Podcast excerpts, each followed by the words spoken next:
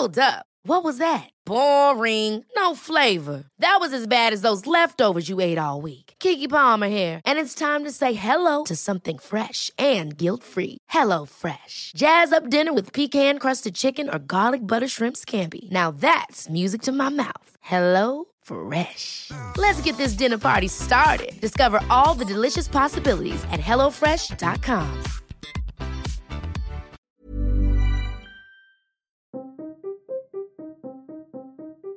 En la noche del 25 de septiembre de 1970, Danny, un muchacho común y corriente de 11 años de California, se fue a dormir después de despedirse de su familia. Esa noche, mientras dormía, un nuevo show hacía su estreno en los televisores de millones de espectadores. Al inicio del programa se podía observar un bus escolar de diferentes colores y diseños, conducido por una mujer nerviosa, quien seguía las señales de la carretera camino hacia Los Ángeles y terminó desviándose hacia Hollywood Boulevard. Danny se despertó al día siguiente, abrió las persianas y descubrió que afuera había un montón de fans y medios de comunicación gente que no conocía y lo estaban esperando. Cuando lo vieron asomarse por la ventana, lo saludaron con la esperanza que él les devolviera el saludo. De repente, Danny Bonadus se volvió famoso.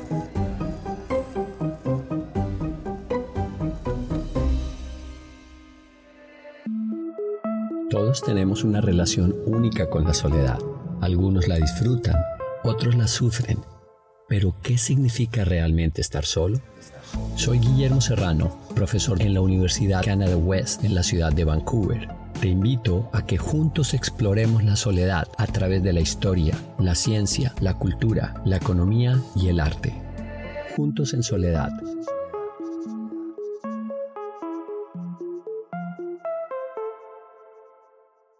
Posiblemente ninguno de nosotros sea famoso y aún así todos creemos saber qué es la fama.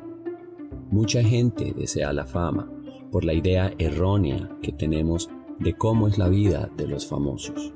Y a pesar de no ser famosos, tenemos una vaga idea de las ventajas de ser una celebridad.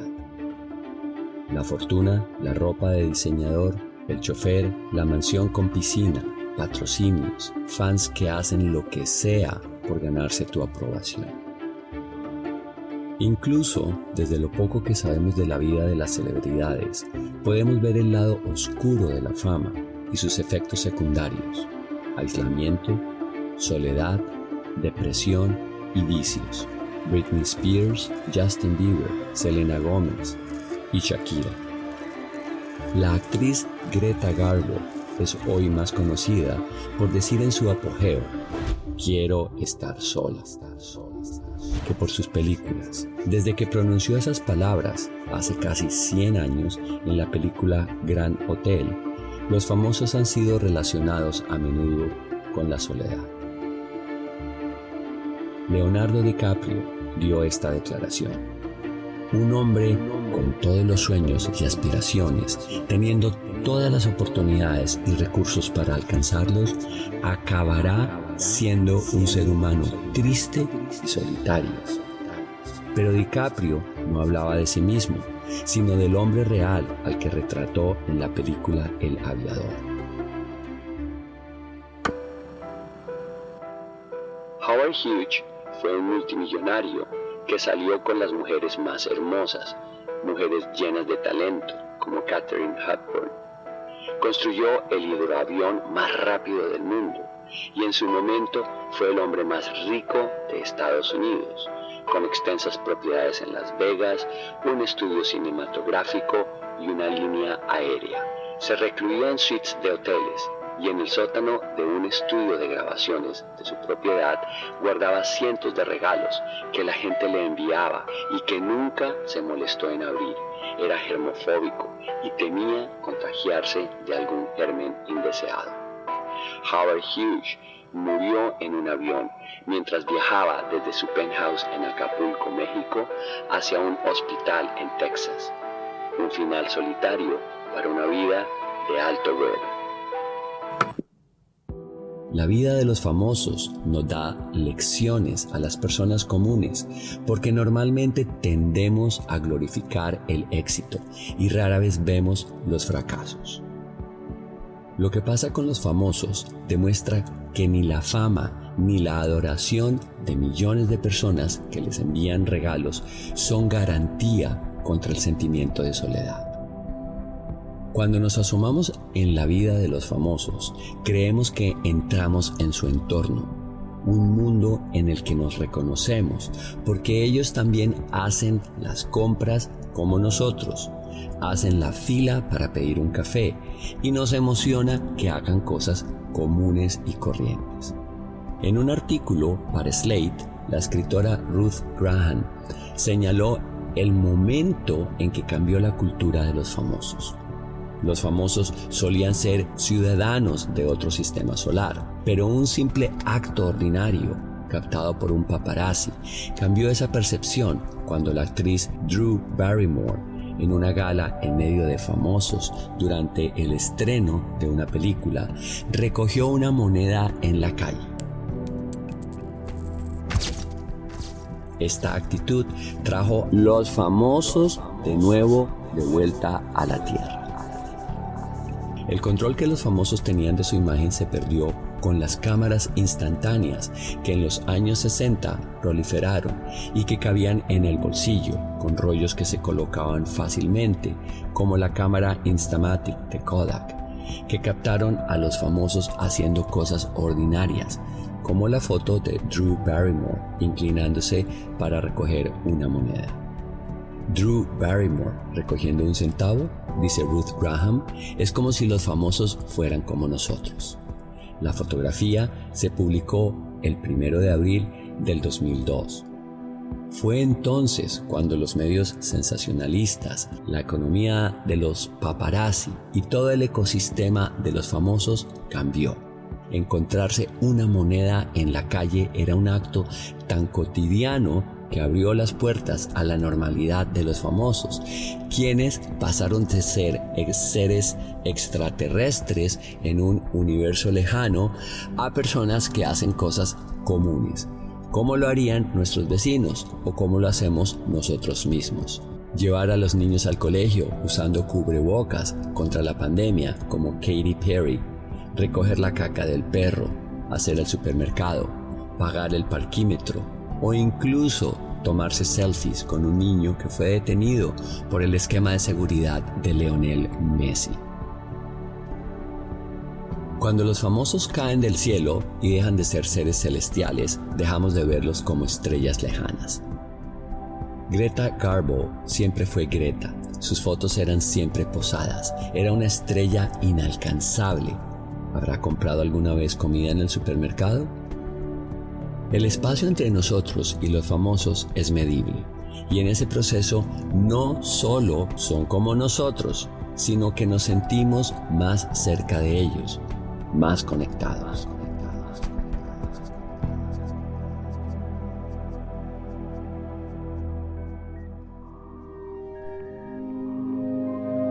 En el siglo XXI, la fama se ha considerado a menudo como una profesión del futuro Hace unos años, una encuesta nacional en los Estados Unidos preguntó a 315 jóvenes entre 9 y 15 años sobre sus aspiraciones para el futuro. El estudio descubrió que los objetivos de los participantes se agrupaban en torno a dos factores. Había jóvenes que entraban en la categoría de individualistas, centrados en sí mismos, y otros que estaban en la segunda categoría, los colectivistas, que tenían aspiraciones centradas en los demás. Si el participante era individualista, su objetivo era hacerse famoso, alcanzar un estatus social más alto y aumentar su riqueza. Por el otro lado, quien se centraba en ayudar a los necesitados o ayudar a sus familias y vivir cerca de estas, pertenecían a la segunda categoría, de la mentalidad colectivista. Cuanto más veían la televisión y utilizaban las redes sociales, más probabilidades tenían de enfocarse en aspiraciones de fama, en comparación con los que practicaban deportes o salían con amigos, tenían más probabilidades de centrarse en los demás y no en alcanzar la fama. Los mayores vínculos se producían cuando los jóvenes se comunicaban cara a cara. Según el estudio, los jóvenes que utilizaban las redes sociales para cuidar su imagen y buscar estatus, reuniendo un gran número de seguidores, likes comentarios, podrían estar más inclinados hacia amistades superficiales, desarrolladas a través de símbolos de estatus e imagen. ¿Por qué la gente quiere ser famosa? En otro estudio, la doctora Rona Rockwell de la Escuela de Psicología Profesional de Michigan entrevistó a 15 famosos estadounidenses. Las entrevistas analizó los parámetros de ser famoso en la cultura contemporánea. Los participantes provenían de distintos ámbitos, literario, deportivo, musical, cinematográfico, televisivo, periodístico, empresarial y hasta jurídico. Pero cabe preguntarnos, ¿cuál es el precio de la fama? Algunos de los costos son realmente sorprendentes. Pérdida de intimidad e identidad y verse obligado a cumplir las expectativas de los demás. La automedicación en la que tantos famosos caen es una consecuencia del aislamiento. La bebida, las drogas, el comportamiento arriesgado, chocar coches, peleas de bar y grabar videos sexuales. También hay gratificación en ser famoso porque alimenta el ego e incluso da una sensación de inmortalidad. Estar solo y aislado por la fama llevó a muchos famosos a hacer cosas que les llamaba aún más la atención. Charlie Watts, baterista de los Rolling Stones, quien murió en el 2022, solía volver a su habitación de hotel todas las noches mientras los Stones estaban de gira. Cuando sus compañeros de la banda estaban abajo en el bar bebiendo, él se quedaba solo en su habitación y cada noche dibujaba lo que veía a su alrededor. El costo psicológico para los famosos suele ser desconfianza y aislamiento, pérdida de amigos que venden historias sobre su intimidad. Según la investigación de la doctora Rockwell, también había una falta de voluntad a renunciar a ser famoso es un proceso de cuatro fases temporales. Amor, odio, adicción, aceptación y luego adaptación. Casi todos se imaginan secretamente en el mundo del espectáculo y cada día, de camino al trabajo, se deprimen un poco por no estar en ese mundo. La gente en Estados Unidos está triste por no ser famosa.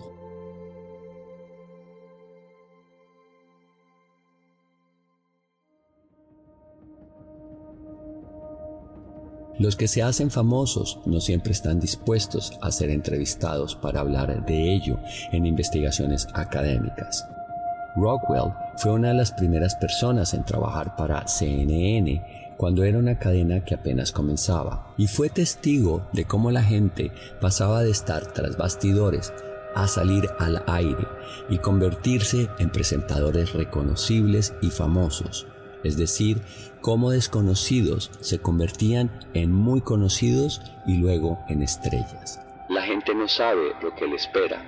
Yo asocio hacerse famoso con sufrir un accidente de coche en el contexto del impacto que tiene en la vida de la gente.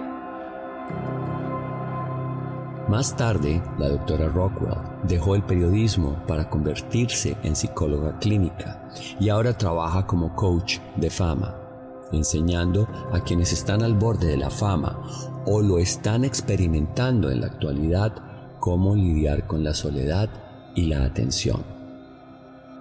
También asesora a ex famosos porque la soledad persiste incluso cuando la atención de un demandante público ha desaparecido. Para mí, como psicóloga clínica, es interesante ver cómo vamos por la vida sin entender la interacción de nuestra mente y cuerpo.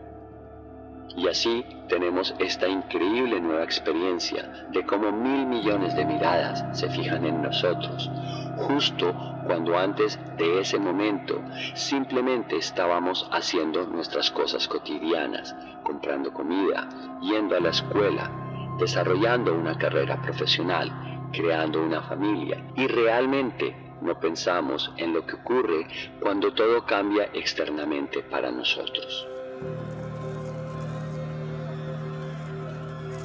Esos cambios pasan una factura emocional, mental y fisiológica, porque para los famosos algo dentro de ellos también cambia.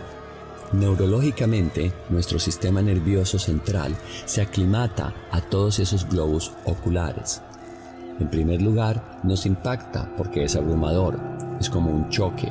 Estamos a un lado de la carretera y nos preguntamos qué demonios ha pasado. De repente, la gente que ni siquiera conocemos nos está adulando y la gente que realmente conocemos nos abandona. Incluso la gente que crees que nunca cambiaría también lo hace. Ringo Starr señaló que cuando los Beatles regresaron a Liverpool tras su aparición en The Ed Sullivan Show, los miembros de su familia empezaron a tratarlo como a una celebridad. Y esto lo alarmó cuando la doctora Rockwell enseña a la gente a lidiar con la fama, les prepara para lo que ocurre cuando el cerebro se acostumbra a ese tipo de estímulos, a que les miren fijamente. Sean Penn, por ejemplo, tiene una mala reputación por su respuesta a ese tipo de intrusión. Penn estuvo un mes tras las rejas en 1987 por agredir a un fotógrafo y dispararle a un helicóptero que sobrevolaba la zona durante su boda con Madonna. Es solitario estar en la cima. La gente empieza a tratarte de forma diferente. Por ejemplo, hay algo muy fascinante para mí llamado gloria reflejada, y es como la gente le encanta estar en el spotlight de otra persona para poder tener la gloria reflejada de esa fama. Puedes ser el mejor amigo de la persona famosa, o su marido, o su mujer, o su hijo, o ya sabes, su amigo de la escuela. O bueno, tal vez fuiste a la escuela con alguien que se hizo famoso, o la primaria o la guardería. Para el caso es lo mismo, estarían presumiendo. Fui a la guardería con Brooke Shields.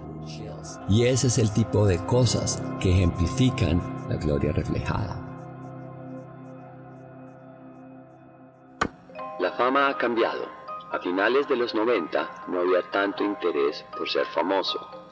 Claro que había celebridades, pero la fama no era codiciada por todo el mundo. La gente se acostumbraba cuando veía a los famosos, pero no se ponía a pensar inmediatamente en cómo alcanzar la fama. La gente se enorgullecía de aquello en lo que era buena, ya fuera como dentista, publicista o propietaria de una papelería. Hoy en día es casi una vergüenza que la gente no haya dejado su huella y se haya hecho famosa. La mayor parte de este cambio se atribuye a las redes sociales, sociales, sociales.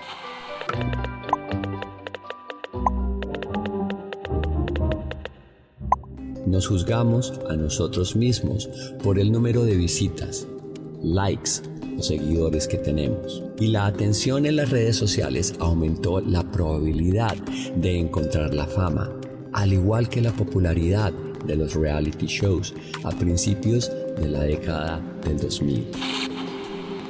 Porque ser viral puede hacerte famoso.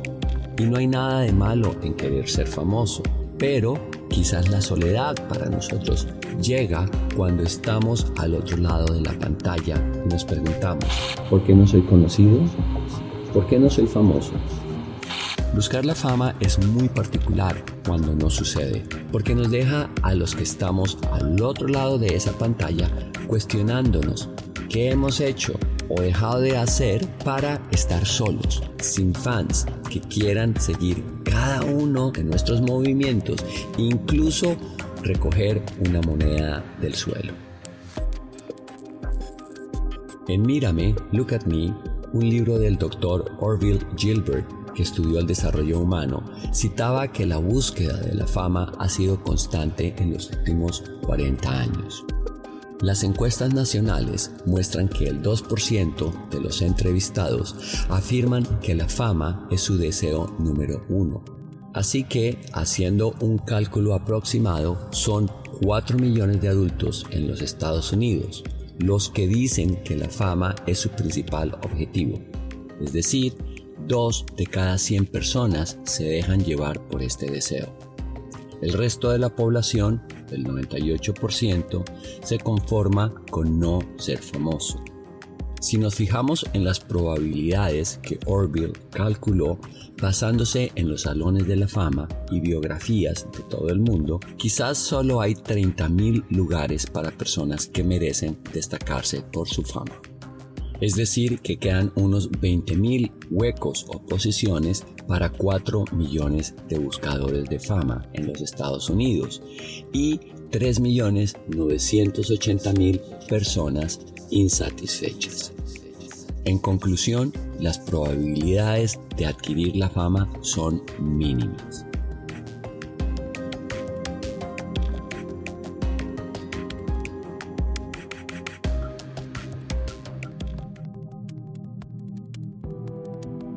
Hay una distinción entre fama y celebridad.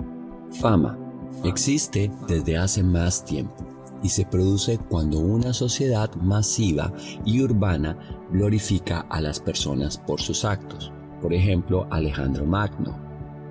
De otro lado, la celebridad es un fenómeno más moderno, relacionado con los medios masivos de comunicación. Los periódicos, las revistas, la radio, la televisión e Internet. Una definición de celebridad es ser conocido por la notoriedad. Esa es una definición adecuada para Lord Byron, el poeta, que podría ser la primera celebridad moderna. Bueno, moderna teniendo en cuenta que murió en 1824 a la edad de 36 años, cuando era el centro de atención de los medios y de los chismes. Fue famoso durante una tercera parte de su vida, a partir de los 24 años, cuando se publicaron por primera vez sus poemas confesionales en 1812. A partir de ese momento, todo lo que le rodeaba fue objeto de seguimiento, desde su dieta, en la que el público le descubrió comiendo cordero y papas cuando él había sostenido que solo bebía agua mineral y comía galletas, hasta las mujeres que creían que los poemas de Byron eran sobre ellas. Tan grande era su fama que en una versión previa de los paparazzi de hoy en día era seguido por turistas que se alojaban en hoteles para estar cerca de él. Y cuando iba a otros lugares más remotos, sus admiradores pagaban por utilizar catalejos para ver si podían ver o vislumbrarle a lo lejos. Algunas mujeres treparon por la ventana de Lord Byron para perseguirle. Cuando John Lennon se separó de Yoko Ono a principios de los 70, empezó a salir con May Pang. En su libro, Pang escribió que John se emborrachó una noche y empezó a gritar, no le importo a nadie, nadie me quiere. Una noche fueron a una gran fiesta en Nueva York, llena de otras celebridades del rock and roll. Casi nadie se acercó a John para hablar con él decidieron marcharse pronto y estaba claramente triste mientras volvían a casa. May le preguntó qué le pasaba y Lennon dijo que los demás rockeros no le querían porque nadie se acercaba a charlar con él. May agarró a Lennon por las mejillas y le dijo, ¿no lo entiendes? Te tienen miedo enorme, tienen miedo de hablar contigo. Hay famosos y luego están los Beatles. Si las celebridades se sienten solas, imagínate cómo debe sentirse un Beatle. En la cima de su fama, David Cassidy, que interpretaba a Keith Patridge en el famoso show de televisión The Patridge Family, tenía más fans en su club que Elvis y los Beatles juntos. Al igual que Byron, David Cassidy hizo que las mujeres llegaran a extremos increíbles para ser tocadas por su fama y para tocarle, incluso para satisfacer sus deseos más bajos a través de una valla metálica destinada a mantener al ídolo adolescente separado de sus fans. Cuando Ann Moses era la editora de Tiger Beat, una revista que tenía como objetivo brindar a los jóvenes fans acceso a sus ídolos adolescentes, pudo observar la fama de cerca cuando entrevistó a los Bee Gees que estaban en el ascenso al estrellato. Por supuesto, ninguno de nosotros sabía que se convertirían en superestrellas, así que no tuvimos ningún filtro.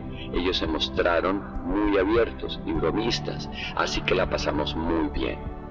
A los 21 años ya había hecho muchos perfiles de personas que iban camino a convertirse en famosos cuando entrevistó a David Cassidy. Él tenía 19 años y ella sabía lo suficiente sobre cómo los actores se convierten en estrellas y luego en ídolos adolescentes, como para saber que sería algo enorme.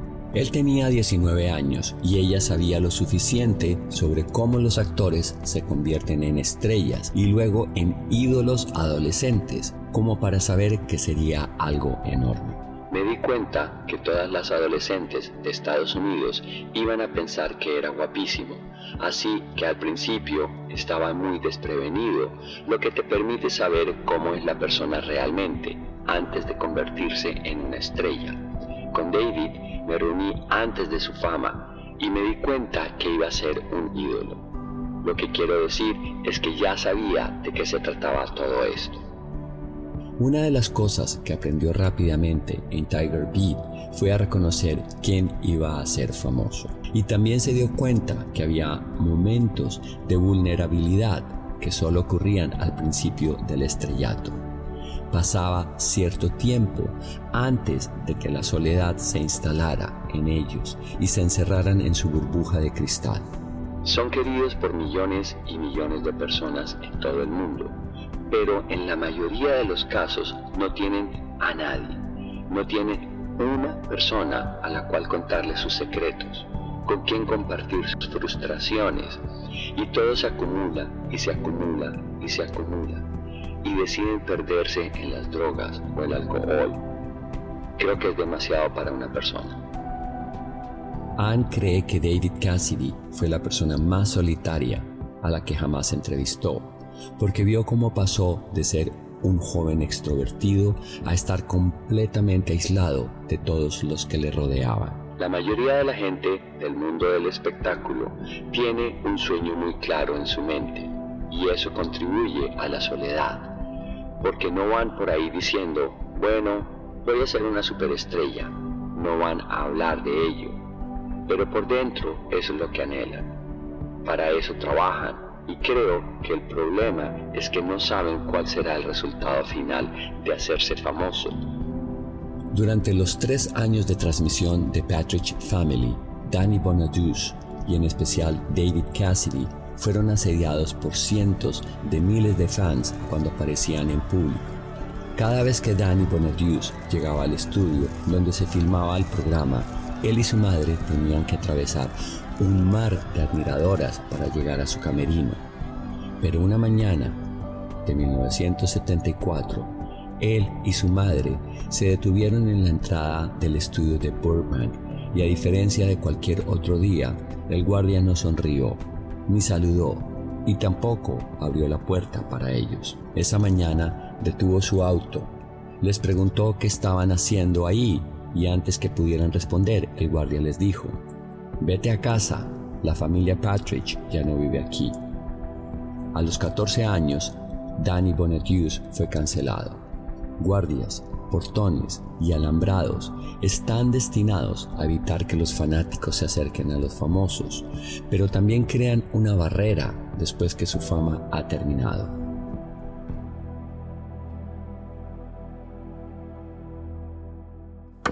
Ann Moses dice que por el resto de sus vidas, muchas celebridades que han sido tocadas por la admiración del público sienten que no existe alguien que las valore por lo que realmente son. Su aislamiento de los demás los lleva a confiar solo en unos pocos. Elvis tenía su Memphis Mafia, primos y amigos de la infancia con los que creció. En su libro, Danny Bonaduce dice que fue David Cassidy quien lo cuidó cuando era más joven y luego lo llevó de gira con él cuando intentaba triunfar como comediante años después que The Partridge Family terminara. El propio David Cassidy dijo que ser un ídolo adolescente conllevaba una intensa soledad y el aislamiento era una carga tan grande como la fama. Lo que realmente quería hacer era acercarse a la gente y saludar Hola, ¿cómo estás? Encantado de conocerte. Pero nunca pudo hacer eso, porque la percepción de la gente sobre él estaba establecida y no había posibilidad de tener una conversación. Eso es soledad, soledad, soledad, soledad. La persona que está a punto de ser famosa pasa por etapas. Al principio les gusta la atención, luego encuentran que el centro de atención es invasivo y finalmente se dan cuenta de que no hay escapatoria. Para el resto de nosotros queda el reflejo de la gloria, Queremos estar asociados con las celebridades, los famosos, creer que son como nosotros y quizás nos sentimos menos solos cuando sabemos que ellos también están solos. Todos queremos ser relevantes y especialmente cuando éramos niños y queríamos tener la atención de nuestros padres. Con el tiempo queremos la atención de nuestros amigos, maestros y de la persona que amamos buscamos conexiones. Queremos ser reconocidos, ya sea que estemos buscando fama o viéndola desde la distancia.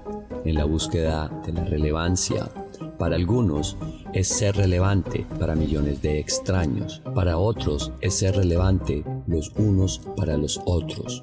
En ambos casos se trata de evadir la soledad. Las celebridades nos demuestran que la fama no previene la soledad. Con el paso de los años, Greta Garbo aclaró, Nunca dije que quiero estar sola, dije solo quiero que me dejen sola. Ahí está la diferencia. Incluso en el estrellato, los más brillantes y resplandecientes astros están solos, y esa soledad los hace descender a la tierra, donde el resto de nosotros estamos esperando para atrapar una estrella fugaz. Puede que estemos solos, pero estamos juntos en soledad. Creado y escrito por Peck Fong, escrito y narrado por Guillermo Serrano. Traducción Alejandro Villalobos. Diseño de audio y producción por Guillermo Ruiz de Santiago. Sígueme en Instagram como arroba Guillo Serrano. No olvides calificarnos y dejarnos tus comentarios en tu plataforma de podcast favorita. Esto nos ayudará a que más personas nos descubran.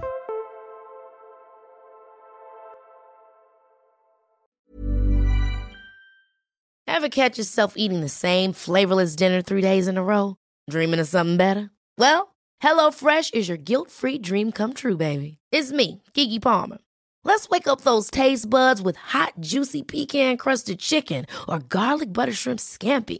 Mm. Hello Fresh. Stop dreaming of all the delicious possibilities and dig in at HelloFresh.com. Let's get this dinner party started.